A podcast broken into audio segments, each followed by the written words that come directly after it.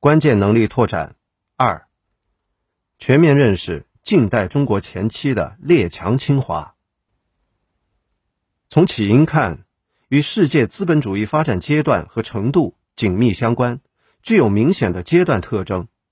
从发动者看，侵华国家从一国到多国，由以欧洲列强为主到以日美为主，反映出近代国际格局由以欧洲为中心到中心向美国转移的变化。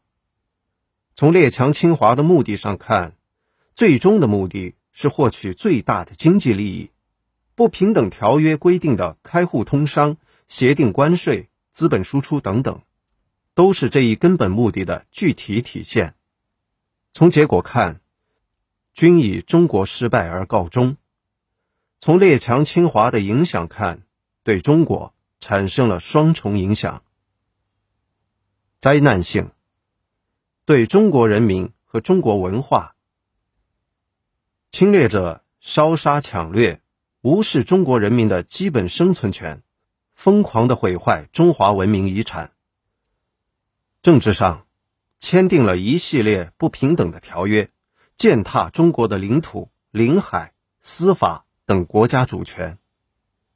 经济上，掠夺中国人民的财产和国家财富，倾销商品并掠夺原料，通过资本输出。控制中国的经济命脉。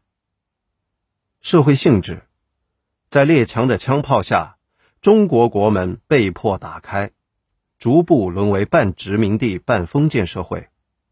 进步性，在客观上促进了中国的近代化。政治，闭关锁国被打破，有利于中华民族融入世界发展潮流。经济。自然经济逐步解体，为中国民族资本主义的产生和发展提供了条件。